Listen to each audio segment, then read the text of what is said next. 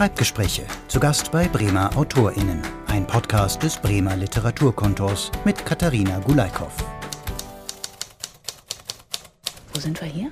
Wir sind hier im Domflügel der Stadtbibliothek und genau, also hier sitze ich eigentlich am liebsten so, wenn man hier eben abgelegen ist. Man hat halt seine Ruhe, wenn nicht gerade Leute einen Podcast aufnehmen.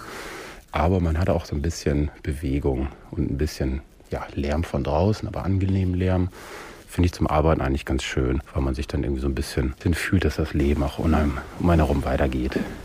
Für Nachwuchsautor und Journalist Helge Hommers ist die Bremer Stadtbibliothek, also die Zentralbibliothek am Wall, sein Lieblingsschreibort. Der Preisträger des Bremer Autorenstipendiums 2018 und des Stipendiums für die Bremer Prosawerkstatt 2019 arbeitet hier zwischen über 500.000 Büchern, CDs, Spielen, Hörbüchern und Zeitschriften regelmäßig an seinem ersten Roman. Und so laufen wir an einem sonnigen Herbsttag durch die Gänge des ehrwürdigen Gebäudes. Natürlich, pst, ganz leise, um niemanden zu stören. Dann zeig mir mal, wo du am liebsten sitzt. Ja, genau. Eigentlich, ja, weiß gar nicht, ob das einen tieferen Beweggrund hat, aber zwischen Soziologie und Geschichte scheinbar. Genau, Geschichte könnte vielleicht äh, ganz gut passen, weil ich auch viele historische Aspekte so in meinen Geschichten halt unterbringe und ja, irgendwie so zwischen zwischen dicken Wälzern zu sitzen von den großen Granden der Geschichte hat vielleicht auch nochmal so eine ganz nette Atmosphäre. Okay, und hier sind wir, gehen mal ein Stück weiter, dass wir nicht so stören. Hier sind so Lerninseln, also einfach Tische. Wie muss ich mir dann vorstellen, wie sitzt du da? Meistens mit einer Clubmate vor mir und öfter auch mal Kopfhörer drin, aber meistens eigentlich so, so zum Raum hin offen. Also nicht, dass ich zur Wand starre, sondern schon irgendwie gucke, also bemerke, wenn um mich herum was passiert. Ja, und sonst eigentlich auch immer gerne beobachtend. Also wenn Leute um die Ecke kommen, sich ein paar Bücher angucken, gucke ich mir auch gerne an, was sie sich angucken. Und vielleicht ist ja auch was dabei für einen selbst. Ja, manchmal, ähm, genau, komme auch ins Gespräch. Also finde ich auch manchmal ganz schön, manchmal auch nicht. Wenn man im Flow ist, ist es natürlich irgendwie, will man auch drin bleiben, aber manchmal ergibt sich dann ja auch was und irgendwie, ja, mal so einen Kaffee trinken zu gehen, ist ja auch irgendwie ganz nett, wenn man da mal irgendwie einfach spontan sich dann irgendwie so bereit erklären lässt. Durch Corona hat sich hier natürlich einiges geändert. Du hast mir gerade schon gezeigt, hier gab es Kaffeeinseln, richtig, wo man sich getroffen hat, wo man sich austauschen auch konnte, also so ein Ort der Begegnung. Jetzt hat sie sich verändert, klar, alles weit auseinander, weniger Sitzplätze. Trotzdem ein guter Ort für dich zum Schreiben? Ja, also genau, die Begegnung ist jetzt auch nicht das erste Ziel, was ich habe, so wenn ich zum Schreiben herkomme. Also dann würde wahrscheinlich ein Café sich eher anbieten oder ähnliches. Also ich mag eigentlich genau so ein bisschen, wahrscheinlich auch klischeehaft, aber wenn man schreibt, ist es vielleicht auch ganz schön, Bücher um sich herum zu haben. Das hat natürlich nochmal eine ganz andere, ganz andere Atmosphäre und irgendwie genau so ein bisschen so die Leute, die dann halt eben Bücher stöbern, haben, verstrahlen ja auch irgendwie so eine Ruhe aus. Es ist selten so, dass hier irgendwie eine, eine Hektik entsteht oder irgendwie Leute, ja, blöd zueinander sind. Und das so diese, ja, diese Entspanntheit finde ich eigentlich auch ganz schön, sich da so ein bisschen kreativ auszutoben.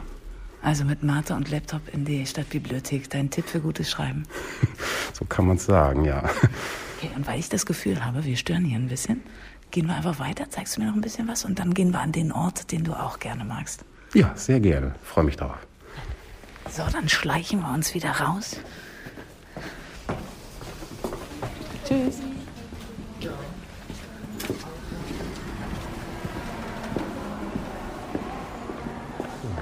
So, wieder laut sprechen.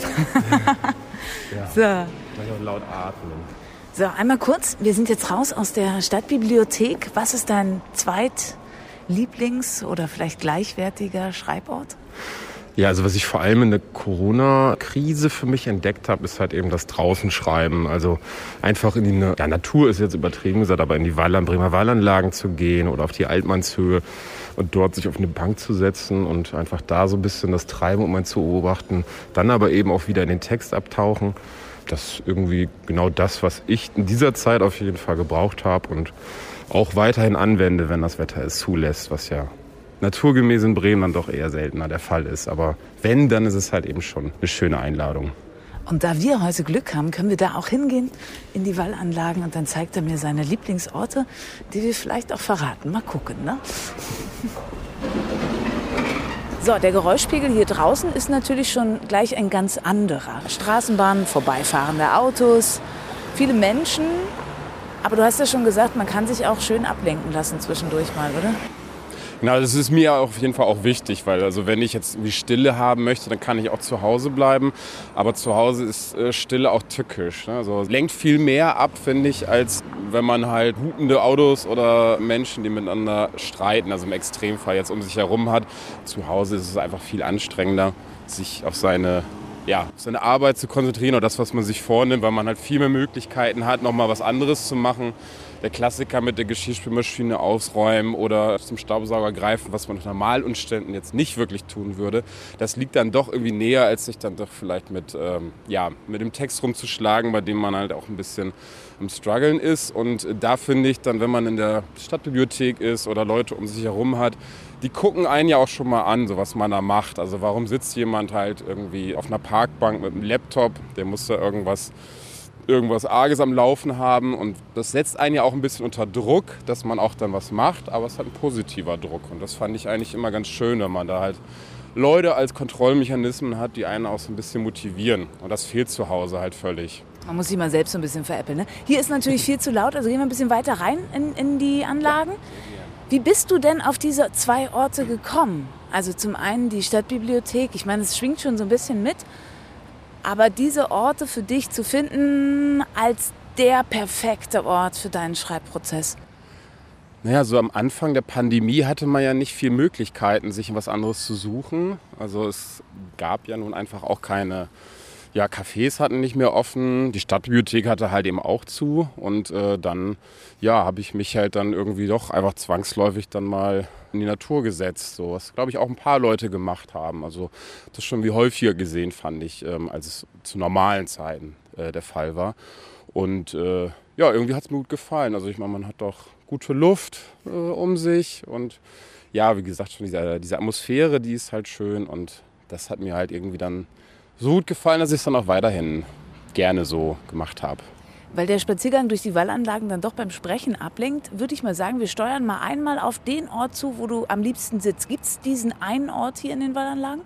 Ja, das ist im Theaterberg, also im alten Amphitheater. Ja, da verbringen viele Leute ihre Mittagspause und manche treffen mich da auch mal an, weil ich da, würde ich schon sagen, am liebsten sitze, wenn es dann der Trubel zulässt.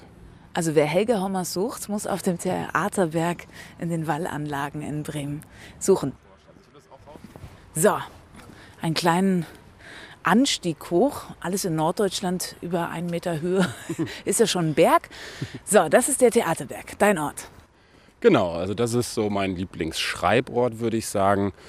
Auf den weißen Bänken, weil es hier auch einfach wirklich schön ist. Also es gibt, glaube ich, wenige Plätze in Bremen, die so grün sind und dann ja irgendwie auch noch so eine so eine Ruhe verkörpern. Ne? Ich bin gerade total glücklich. Ich bin hier so oft mit dem Fahrrad schon vorbeigefahren, aber ich war noch nie hier. Also ich lerne durch dich nochmal meinen Blick in diesen Teil der Stadt nochmal anders zu fokussieren und zu gucken, weil die Wallanlagen, klar kennt man das, ja, laufen wir durch die Wallanlagen, aber hier den Theatergarten habe ich so noch nicht wahrgenommen, außer vielleicht mit einem halben Blick im Vorbeischauen. Aber hier ist sonst auch gern mal, du hast gesagt, zur Mittagspause kommen hier viele Leute hin. Ja, also auf jeden Fall im Sommer natürlich mehr als jetzt, aber so mittags sind schon viele Büroabteilungen, würde ich mal sagen, die jetzt eben hier ihr Essen holen, sich hier hinsetzen und ja, so ein bisschen auch, ja, glaube ich, einfach diese, also du siehst keine Autos, du hörst sie, du siehst keine Fahrräder, es ist einfach halt, ähm, ja, wenig Bewegung hier und das, glaube ich, brauchen viele Leute ja auch in ihren Mittagspausen. Dann gucken wir mal. Also ich sehe hier so grob überschlagen 10, 15 Bänke, weiße Bänke mit verschiedenen Ziffern drauf. Also wenn Veranstaltungen sind, dass man seinen Sitzplatz hat. Eine Statue, warte, muss ich gucken, ich bin ja neugierig, ne? Die liegende Ägina von, ah, von Gerhard Marx. Kunst im öffentlichen Raum. Sehr schön. Marx Haus kenne ich, die Statue habe ich noch nicht gesehen. Hast du eine Lieblingsbank? Äh, eigentlich immer so die, die frei ist und ja, oder die Reihe, die eigentlich frei ist. Ah, okay, jetzt sind zwei besetzt. Wo würdest du dann hingehen? Zwei Bänke sind besetzt? Vielleicht in die zweite Reihe von vorne. Gut, dann nicht gehen ganz wir. vorne, erste Reihe. ne? Das macht man ja auch nicht. Außer man ist zehn und ist im Kino oder im Theater und möchte nichts verpassen. So, im Theater sind wir ja quasi, aber ich glaube, zweite Reihe ist gut. Gut, dann nehmen wir doch mal hier Platz 34 und 35. Falls Sie nochmal diesen Podcast nachvollziehen wollen, können Sie da auch einfach direkt hingehen und sagen, hey, da hat der Autor Helge Hommers auch schon gesessen. Gucken wir mal so ein bisschen auf dein Werden und Sein. 1989 in Emden geboren, ein waschechter Ostfriese. Da ich schon mal für anderthalb Jahre in Ostfriesland gelebt habe, habe ich so einen Eindruck, sagen wir mal, aus, aus nächster Erfahrung. Die Ostfriesen sind, und das weiß ganz Deutschland, wahrscheinlich auch die Welt, ein besonderes Völkchen. Und ja, auch so ein sehr greifbares, echtes Völkchen würde ich hinterher packen. Siehst du dich als Ostfriese oder ist das, ist das nicht relevant für dein Schaffen? Oh doch, also sehr relevant. Also ich bin wie du schon gesagt hast, in Emden geboren, in Aurich aber aufgewachsen. So meine Familie kommt wahrscheinlich über alle Generationen hinweg aus, aus Friesland und natürlich schlägt sich das dann auf vielen Ebenen nieder. Und Genau, also ich habe immer noch sehr, sehr viele Freunde aus Ostfriesland. Es wohnt tatsächlich keiner mehr da. Vielleicht ziehen die einen oder anderen noch mal wieder zurück, aber eigentlich haben wir uns jetzt so komplett über die Republik verstreut. Aber es ist auf jeden Fall ein verbindendes Element. Also wie du schon sagtest, als Ostfriese bist du, wirst du oft auch belächelt, so außerhalb von Ostfriesland. Aber das schweißt natürlich auch zusammen. Und ja, also es ist ein abgelegener Flecken Erde, aber halt eben auch ein sehr, sehr schöner Flecken. Und sehr, sehr viele Geschichten, die dort passiert sind, lohnen sich zu erzählen. Und, und das ist so ein bisschen auch das, was ich in meinen ja, Werken, will ich mal bescheiden sagen, auch aufgreife. Genau, es findet sich in deinen Texten wieder. Du schreibst ja gerade an einem Roman, da sprechen wir noch drüber, so eine Idee davon, wie du schreibst und warum die Geschichten so spannend sind, die es aus Ostfriesland zu erzählen gibt, auch in deiner eigenen Familie. Das kann man ja von dir schon lesen. Du hast mir drei Texte gegeben von dir im Vorhinein und ich weiß jetzt auf jeden Fall zum einen, bestätigt aus den Erfahrungen, die man selbst gemacht hat. Man lebt da sehr abgeschieden von der Welt, aber trotzdem bleibt das Weltgeschehen nicht vor einem stehen. Also du guckst schon in deine eigene Familiengeschichte hinein und wir hatten es gerade in der Bibliothek schon. Geschichtliches Interesse ist vorhanden und verbindest das eigentlich mit deutsch, deutscher Geschichte. Genau, ja, also abgelegen trifft es auch nochmal ganz gut. Also Aurich, wo ich herkomme, gibt es halt eben keinen Bahnhof. Also das ist, glaube ich, mit die größte Stadt Deutschlands, die keinen eigenen Bahnhof hat. Das sagt ja auch schon mal sehr, sehr viel aus. 40.000 Einwohner? Genau, 40.000 Einwohner, die halt äh, ja, auf Busse umsteigen müssen, um zum nächsten Bahnhof zu kommen, der leer ist, drei, vier Stunden weg. Ja, aber die, die Weltgeschichte macht ja trotzdem nicht Halt vor vor solchen Orten. Und genau, und da habe ich, ja, das habe ich halt oft dann irgendwie versucht aufzugreifen, also das Kleine ins große Ganze zu setzen. Und am liebsten bin ich halt, wenn ich in Ostfriesland bin, mit meinen Großeltern, die halt in einem ja, 600 Seelendorf namens Uttum leben und Uttum hat keine, nicht mal mehr eine Kneipe, aber es ist halt eben einfach ein, ja, so ein Sehnsuchtsort und ja, da bin ich halt sehr gerne und auch sehr häufig. In Uttum spielt auch eine Geschichte, die du über deine Urgroßmutter geschrieben hast und ihre Schnürschuhe. Eine sehr schöne Geschichte. Ist deine Recherche aus persönlichen Gesprächen? Also Uroma wird wahrscheinlich nicht so lange, wenn überhaupt, äh, ich weiß gar nicht, hast du sie getroffen? Ja, also meine Uroma habe ich noch kennengelernt. Also das ist auch in der Geschichte, habe ich das auch so ein bisschen genutzt. Also was ich mit meiner Uroma erlebt habe, war... Die war, zwei Mark, ne? Genau, also meine Uroma hat mir immer zwei Mark in die Hand gedrückt, wenn ich mit meinem Opa vorbeigekommen bin und da eine Runde Tee und meistens Rosinenkuchen mir abgeholt habe. Das ist so sehr in Erinnerung geblieben. Und genau, meine Uroma und diese Geschichte, die habe ich als Kind natürlich nicht verstanden. Die wurde auch mal so eher nebenbei erzählt. Also dass meine Uroma in der NS-Zeit, ich sag mal, aus Versehen zur Widerstandskämpferin wurde, weil sie hatte halt mehrere Söhne und das Leben war teuer, auf dem Land hat man sowieso nicht viel Geld und die Stadt war weit weg und meine Uroma ist dann alle paar Jahre mal nach Emden gefahren, um dann neue Schuhe für die Kinder zu besorgen. Und dann hat sie das da gemacht, wo sie es immer gemacht hat, bei einem Schuhhändler äh, namens Wolf hieß die Familie damals. Und ähm, ja, einmal ist sie dann aus dem Laden gekommen und wurde dann aufgegriffen und abgelichtet für einen also das hat meine Recherche so ergeben. Mein Opa hat das ein bisschen anders erzählt, aber ich glaube, die Wahrheit liegt irgendwo in der Mitte. Genau, wie recherchierst du? Warte, hake ich kurz rein. Ja, also mein Opa ist so der, der mir halt wirklich, wirklich viele Geschichten erzählt hat von früher. Also ich bin beim Opa, ich eine sehr, sehr enge Bindung habe, immer durchs Dorf gelaufen und dann hat mein Opa einfach Geschichten erzählt. Und diese Geschichten habe ich halt irgendwie so in mich aufgesaugt, dass ich die, glaube ich, einfach mal irgendwann wie so ein Schwamm dann halt peu à peu ausdrücken musste und sind diese Geschichten halt entstanden. Aber es ist halt eben auch sehr mit viel persönlicher Wahrnehmung und ja, und dann recherchiere ich eben gerne, naja, so jetzt nicht wissenschaftlich, aber so das, was man so an Eckdaten rausfinden kann, finde ich schon gut, wenn man sich da an die Realität hält. Aber ich meine, das ist ja Literatur, die ich da zu Papier dränge, wenn man es so nennen möchte. Also es sind halt Kurzgeschichten oder Geschichten, die in einem größeren Zusammenhang stehen und die dürfen, glaube ich, auch ein bisschen äh, der Fantasie entsprungen sein. Deswegen ist Recherche wahrscheinlich jetzt nicht der richtige Begriff. Aber du willst schon, dass es historisch unter, untermauert ist. Und so auch die Geschichte deiner, deiner Uroma, die dann halt abgelichtet wurde. Und so von wegen bei Juden kauft man nicht ein in dem, in dem Schuhladen. Daraus wird jetzt auch dein Roman, oder? Genau, also das ist ein Kapitel innerhalb des, des Romans, in dem ich seit glaub, fünf Jahren jetzt inzwischen sitze. Also das ist halt ein, ich will mal, wenn man es ins Genre einordnen müsste, sagen, ein, ein Generationenroman, in dem ja über viele Generationen eben diese Geschichten erzählt werden. Und diese Geschichte ist eine davon, die ich dann aufgeschrieben habe und ebenso auch aus der heutigen Perspektive betrachte, weil wie gesagt, mal so kurzzeitig hieß es halt irgendwie, ja, sie hat halt, also meine Uroma war eine Widerstandskämpferin, aber das ist, glaube ich, äh, so ein bisschen rausgelesen worden, weil sie halt einfach Schuhe gekauft bei einem jüdischen Schuhhändler, ohne, glaube ich, einen tieferen Sinn dahinter, sondern einfach nur, weil die Schuhe gut sind und halten und das war ihr wichtig. Und das hat dazu geführt, dass sie eben abgelichtet wurde und Deutsche kauft nicht bei Juden. Das war ja so ein bisschen die Losung zu der Zeit und und so wurde meine Oma dann eben abgelichtet und hatte halt Angst, dass sie halt dann immer in der Zeitung zu sehen ist oder im Stürmerschaukasten. Und das hat sie sehr lange wohl verfolgt, aber nach 45 war das natürlich dann vielleicht eine Erzählung, die man auch gerne mal genutzt hat. War deine Familie die Inspiration zum Schreiben zu kommen, weil es einfach so viele Geschichten niederzuschreiben gibt, die weitererzählt werden müssen? Oder wie bist du zum Schreiben gekommen? Also ich glaube, dieser, dieser Impuls zu schreiben, ja, wo wir wieder bei meinem Opa sind, also ich glaube, mein Opa hat mir diese Geschichten auch alle aus gutem Grund erzählt, weil glaube, es generationsübergreifend halt auch ja oft die Großeltern und Enkel halt ein gutes Verhältnis miteinander haben. Und mein Opa hat mir eben viele Geschichten erzählt, dass diese Geschichten eben weitergetragen werden, nicht vergessen werden. Dadurch dann schon früh so dieser Hang zum Erzählen gekommen ist. Aber ich habe halt lange gebraucht, um meinen mein Stil zu finden oder das, das äh, Medium.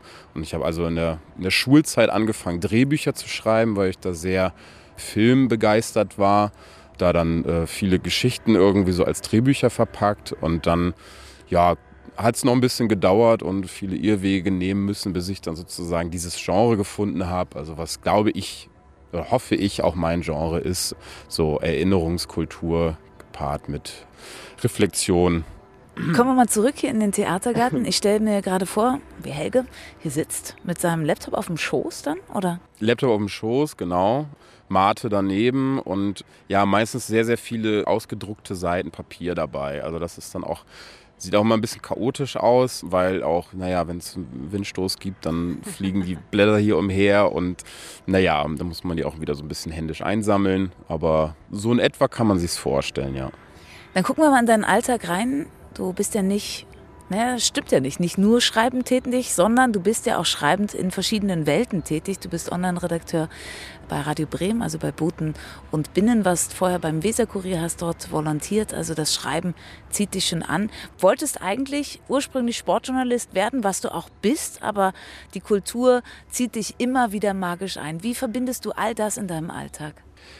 Ja, also ich glaube, viele meiner Lehrer, ehemaligen Lehrer und Lehrerinnen, wenn die jetzt äh, das hören würden, oder vielleicht tun sie es ja auch, würden euch den Kopf schütteln so, weil in der Schule hatte ich jetzt wirklich wenig Kontakt zu Kultur und ja, allem, was die schönen Seiten des Lebens angeht. Aber genau wie du schon sagtest, so der Wunsch, Sportjournalist zu werden, das schon entstanden ist. Aber im Laufe der Jahre ist ja auch Gott sei Dank so, dass Menschen sich verändern können. Und äh, genau, und ich habe im Laufe der Jahre dann gemerkt, dass ich halt doch ähm, Literatur mir sehr viel bedeutet und das dann auch eben äh, im Studium dann weiter verfolgt und dann auch gemerkt, dass ich halt eben da großen Spaß dran habe, das auch beruflich zu machen. Das ist ja auch immer ein Segen, wenn man das halt nicht nur als Hobby gerne macht, sondern auch mit dem Beruf macht. Und ja, und dann erlaubt mir diese Stelle bei Radio Bremen, ist ja eher so eine, eher eine halbe Stelle, würde ich sagen, hat mir, erlaubt mir viel Freizeit und in der Freizeit kann ich viele Dinge machen, die dann eher dieses Bedürfnis, was du gerade beschrieben hast, dann decken. Also unter anderem, dass ich halt äh, Literaturveranstaltungen organisiere oder auch moderiere öfter mal, dass ich äh, in Schreibprojekten teilnehme, für andere Leute auch Bücher schreibe, eher sachlicher Natur oder Lebensberichte aufzuschreiben. Das macht mir auch immer sehr großen Spaß.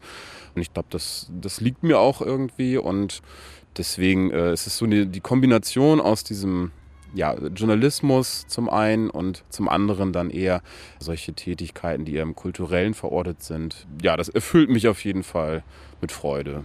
Gucken wir nochmal auf deine Inspiration. Zum einen deine Familie. Es gibt auch Texte von dir, wo du über dich selbst schreibst. Dich, ich finde, die LeserInnen ziemlich nah an dich heranlässt. Also schon so Seelenstriptease auch machst, wenn man über deine Schulzeit liest und, und über Herausforderungen im Leben.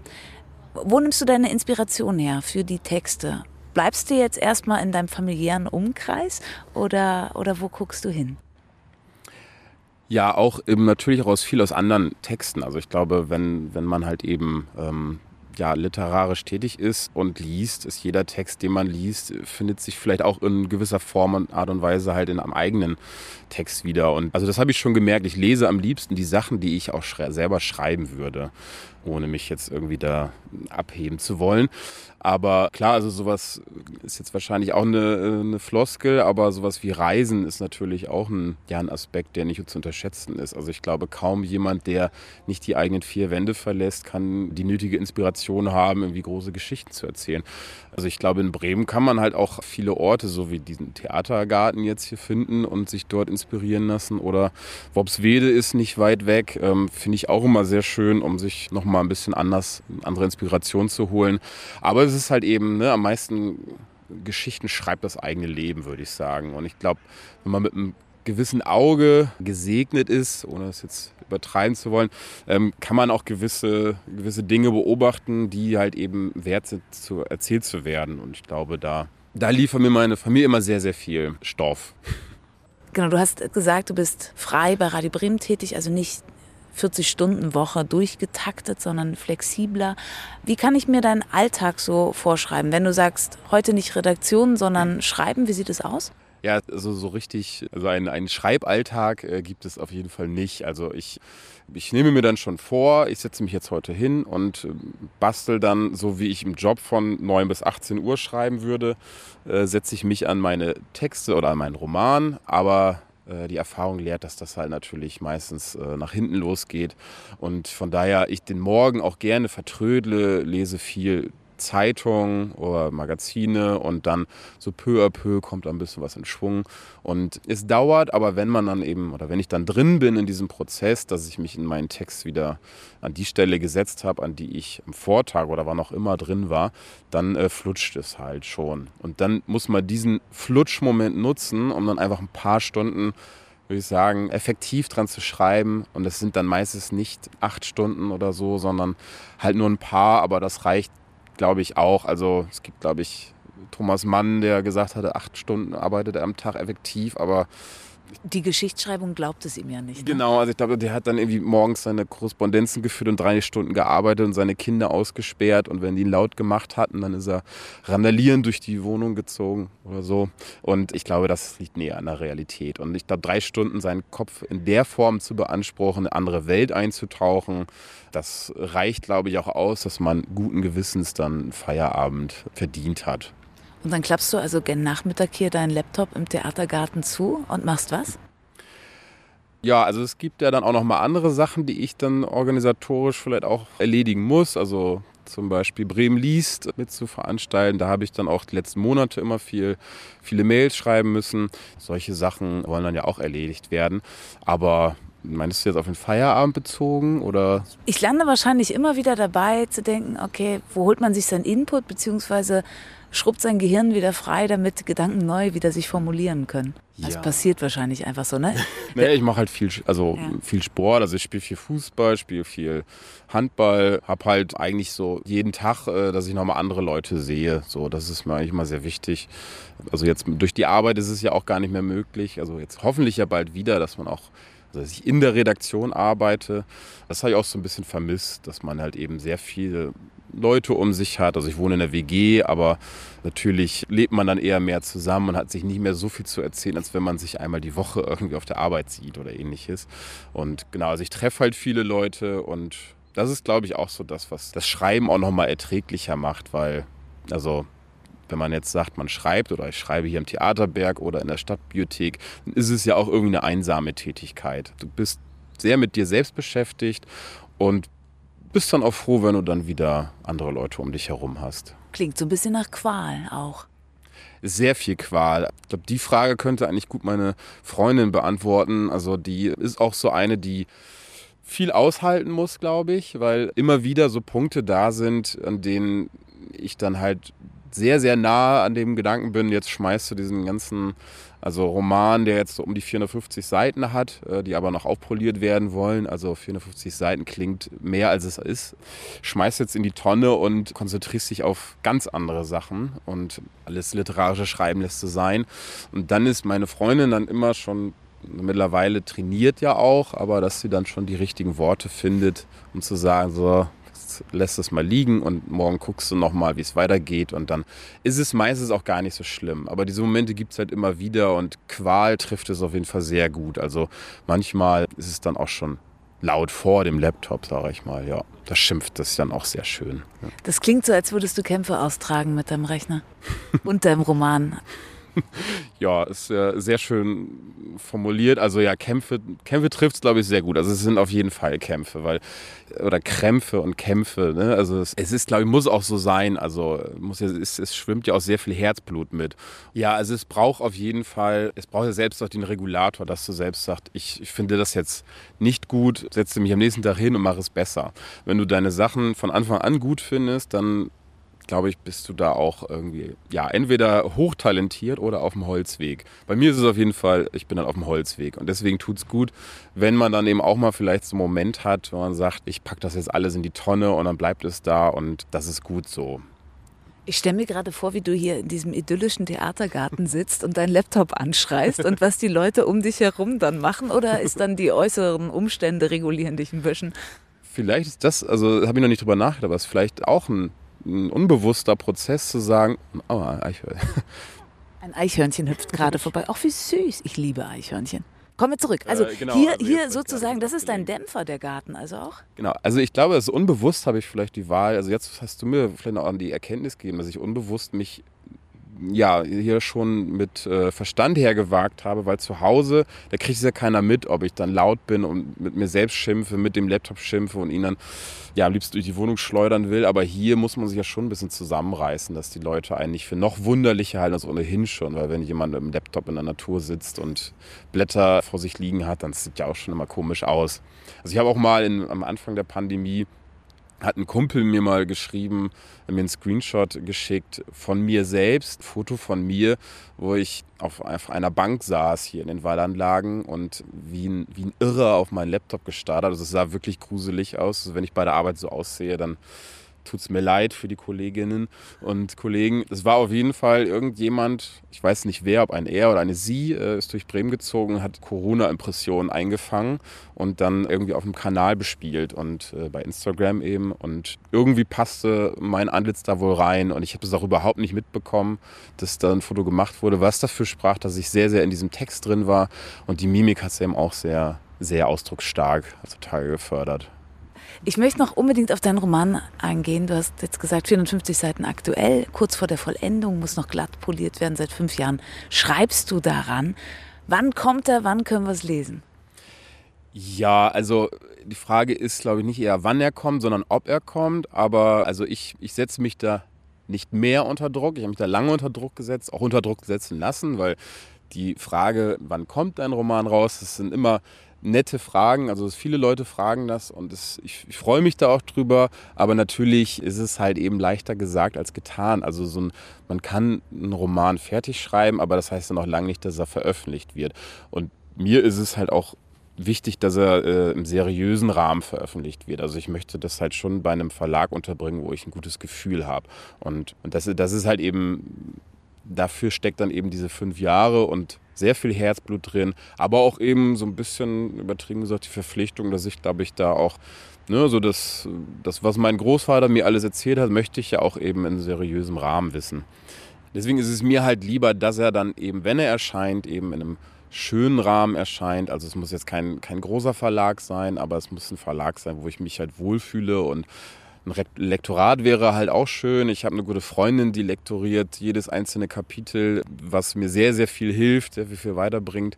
Auch nicht immer angenehm ist, aber es führt eben dazu, dass der, der Roman besser wird. Aber ob er dann eben erscheinen wird, das steht halt in den Sternen. Wenn er erscheinen wird, ja, dann kriegst du natürlich auch kriegst du Bescheid. ja, klar. Also du suchst noch.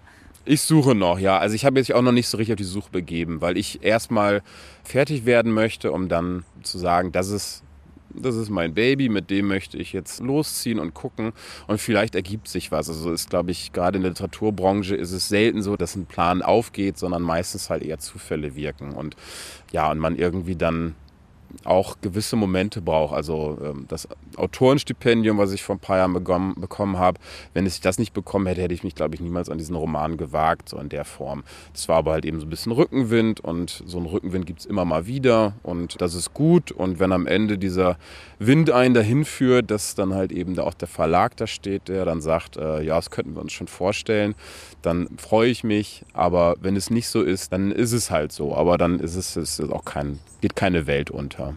Was für ein Autor willst du sein? Ähm, das ist eine starke Frage. Ne, ich würde mich schon freuen, wenn, meine, wenn mein Roman, wenn er dann fertig ist, äh, gelesen wird. Aber ich muss damit jetzt keine Bestsellerlisten stürmen. Also ich mache mir schon auch keine Illusion, dass ich ein Autor sein bin, der da mit seinem Schreiben reich wird. Da gibt es ja nun sehr wenige, die, davon auch leben können. Was ich aber auch nicht schlimm finde. Also ich finde so diese, diese Vorstellung, mal einen Roman zu schreiben, der dann vielleicht ein paar Leuten ein paar schöne Stunden beschert, ist schon eine sehr schöne Vorstellung. Und wenn mein Opa da auch noch damit zufrieden ist, ist es noch schöner.